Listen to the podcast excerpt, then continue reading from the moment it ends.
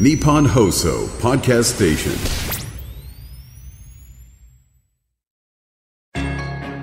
番組アンバサダーの市川團十郎白猿ですこのコーナーは毎回一人の障害者アスリートチャレンジドアスリートおよび障害者アスリートを支える方にスポットを当てスポーツに対する取り組み苦労喜びなどを伺いますゴールボール女子日本代表キャプテンの高橋理恵子です。高橋理恵子選手1998年広島市生まれの25歳。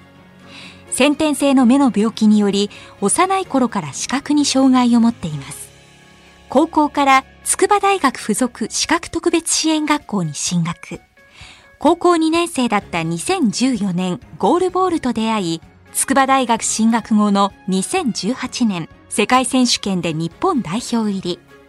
2019年のアジアパシフィック選手権ではセンターでフル出場優勝に貢献しました。2021年には東京パラリンピックで銅メダルを獲得。2023年からは女子日本代表のキャプテンに就任。11月のアジアパシフィック選手権で準優勝。今年行われるパリパラリンピックへの出場を決めています。生まれつき網膜黄斑変性症という目の病気を抱えている高橋選手。現在の見え具合は？光は完全に見えていて人影とかがあの人なのか物なのかっていうのが分かりにくいぐらいの視力です。周囲のサポートも受け高橋選手は子供の頃から様々なスポーツに取り組んでいました。小学校の頃は普通校に通っていて体育の授業も結構普通にやらせてもらってたんですけれども毎年授業で私が一緒に参加するにはどうしたらいいのかっていうルールを決める時間みたいなのがあってその時にその学年のクラスによってこうだったら不公平じゃなくていいよねみたいな話をしながら決めていった感じです。高橋選手は高校からふるさと広島を離れ東京の筑波大学附属視覚特別支援学校に進学しました。高橋選手は高校2年生の時にゴールボールに出会います。きっかけは高校の時の体育の先生から誘われたんですけれどもあの付属の資格特別支援学校には卒業生が主にやっているあのゴールボールのサークルみたいなのがあってそこに女子チームでチーム付属っていうチームがあるんですけどそこの女子選手が日本選手権出るのに人数が少ないっていうのでとりあえず寝とくだけでいいから出てくれないかって言われてじゃあ参加しますって言ったのがきっかけです。高校1年生の時に体育の授業でやったことはあったんですけれども、まあ、正直すごいボールが当たった瞬間一緒にゴールに入りそうになるぐらい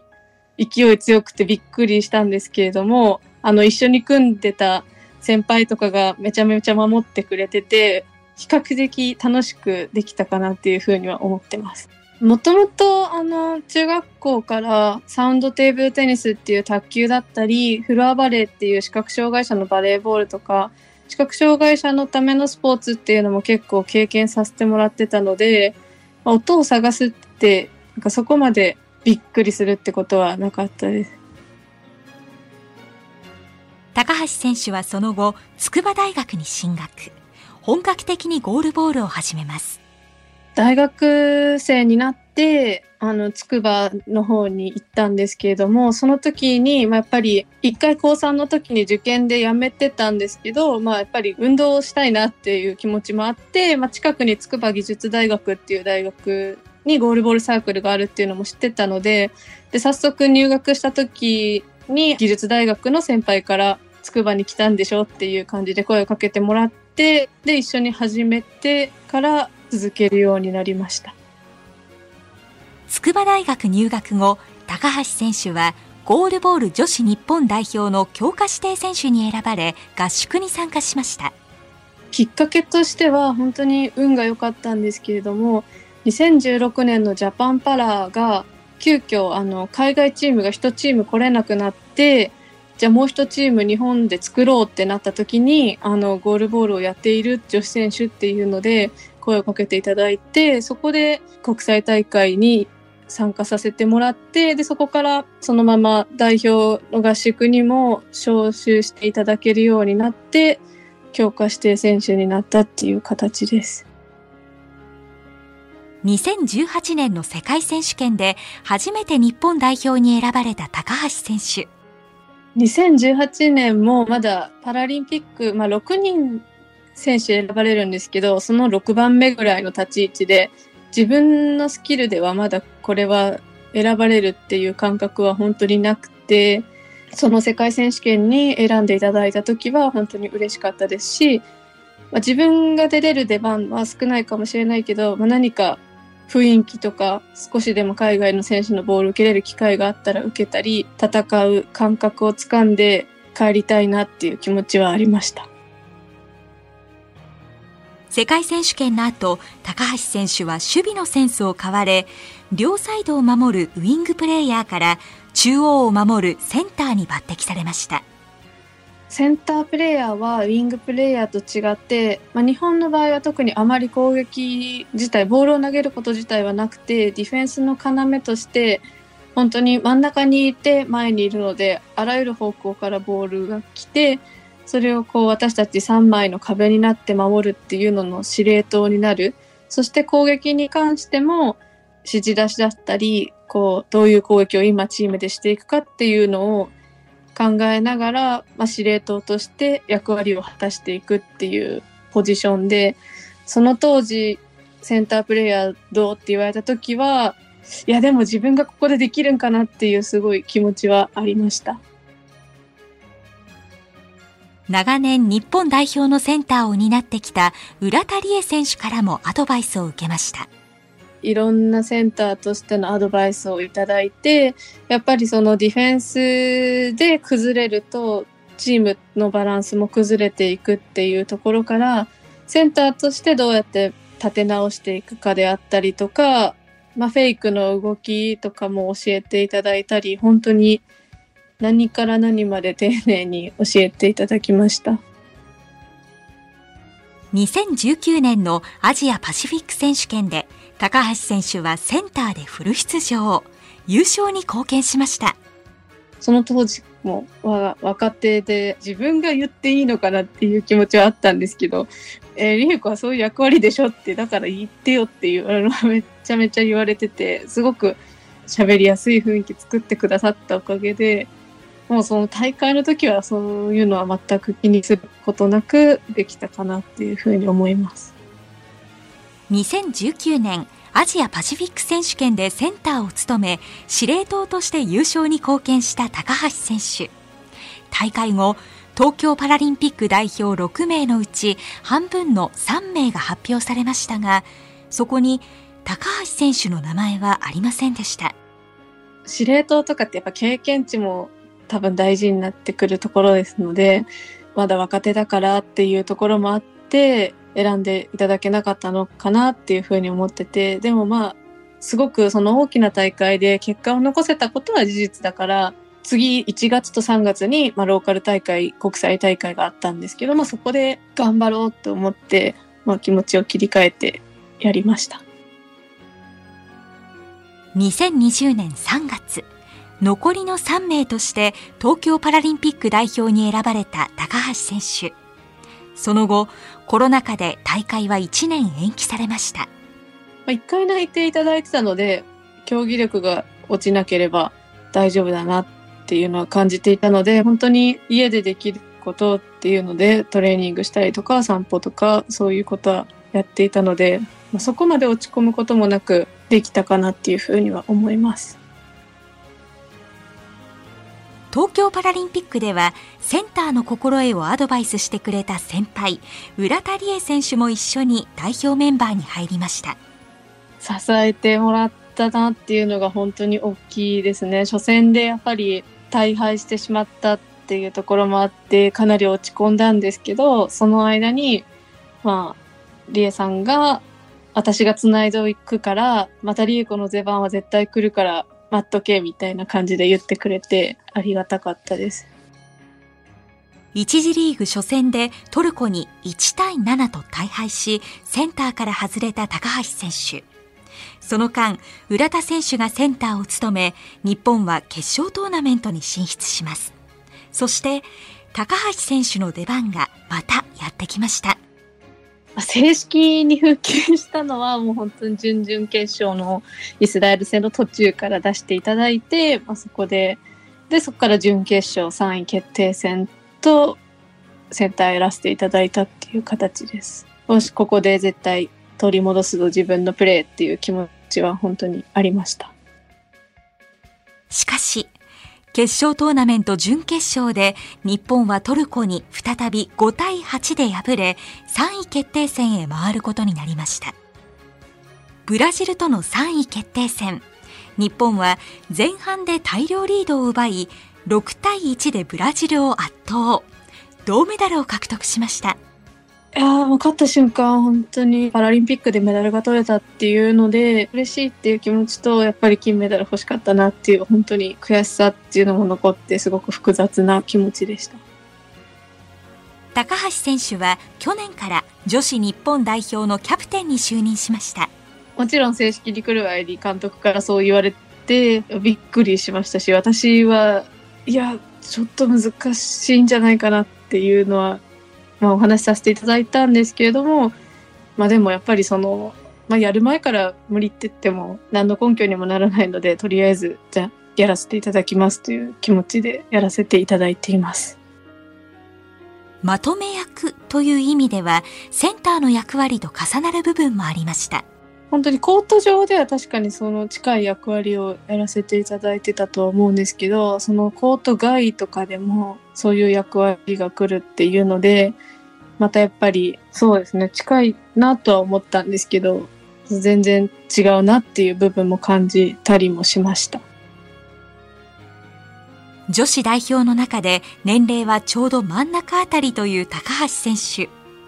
上の世代と下の世代をつなぐ役割もこなしています。やっぱり雰囲気作りっていうところで本当にやっぱりコートの中だったり一緒にゴールボールを戦うっていう気持ちはみんな同じだと思うのでそこは先輩関係なく意見とか話せるような雰囲気作りっていうのは大事にしたいなというふうに思っています。チーム内のコミュニケーションを深めるため、高橋選手は女子会を企画しました。ところが、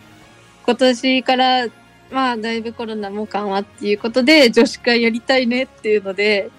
あの、女子会大臣を設置してやってもらったんですけど、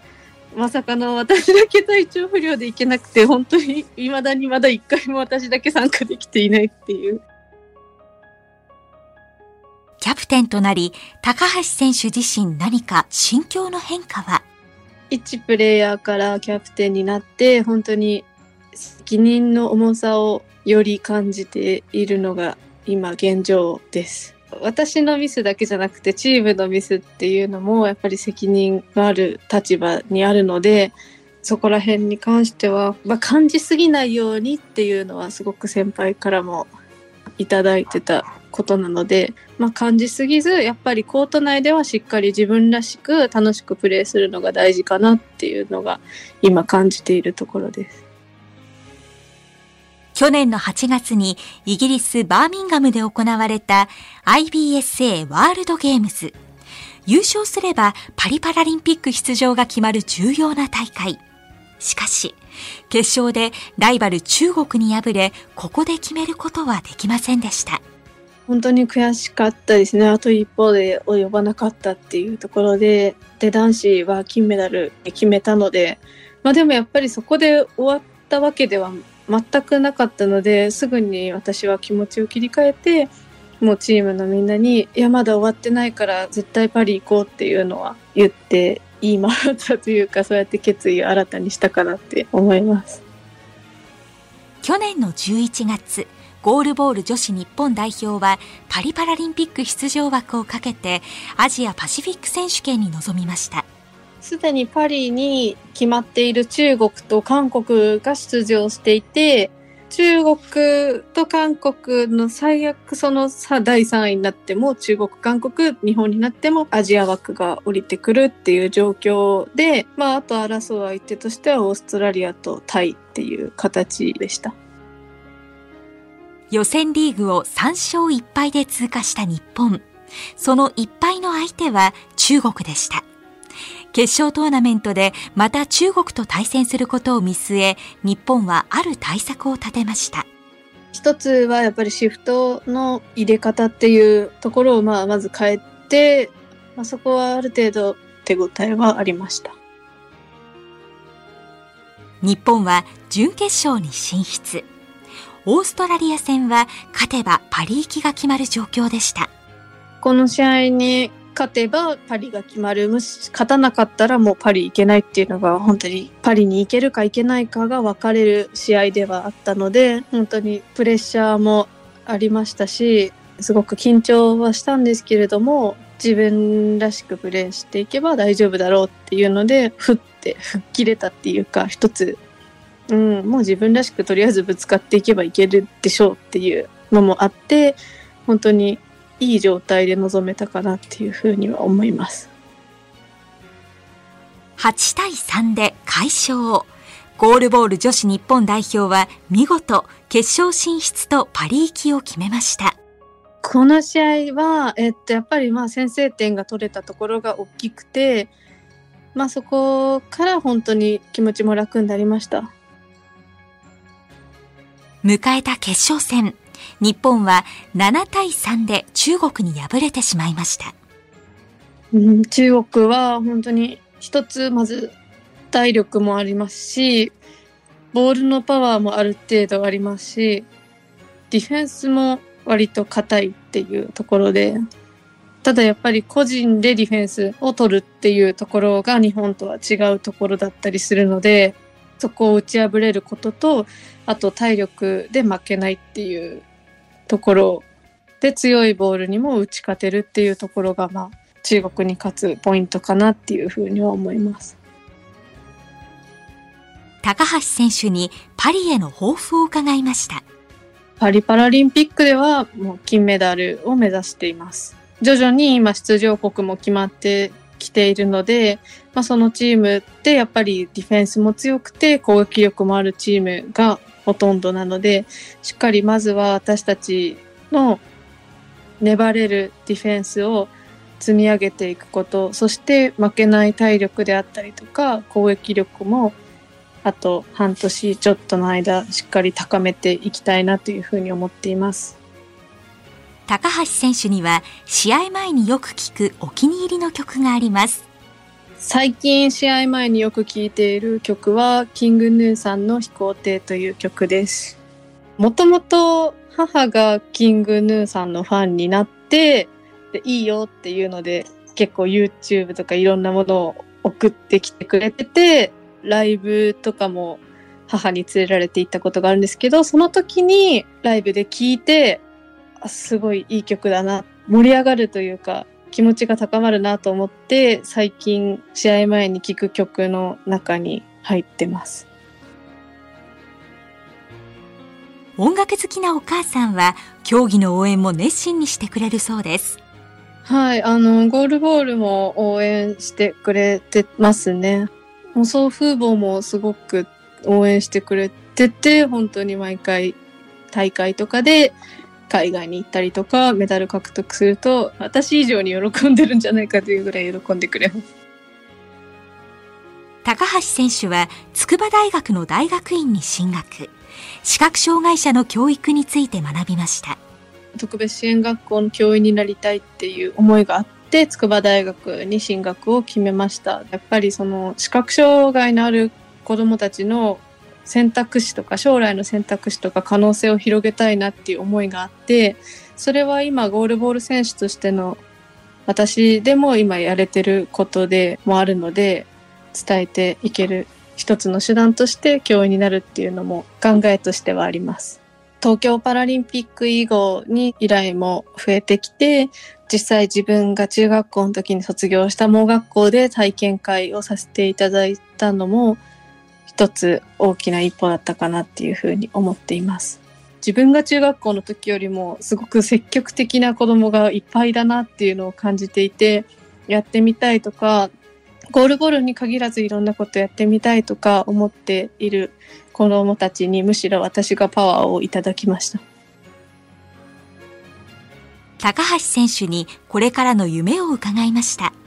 私自身もゴールボールであの可能性だったりとか世界が広がったなっていう感覚があって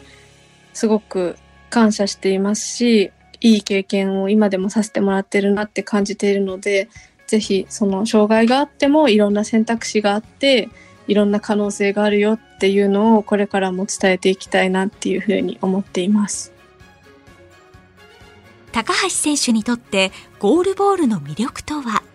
アイシェードっていう目隠しをつければ誰もが平等にプレーできるっていうところが一番の魅力です。国際大会では視覚障害のある選手しか出られないんですけれども、国内大会では視覚障害がない選手も出られるので、実際に私の国内大会のチームメイトも請願者の選手もいるので、それをやって障害の有無に関わらず一緒に楽しめるっていうのが一番魅力に感じています。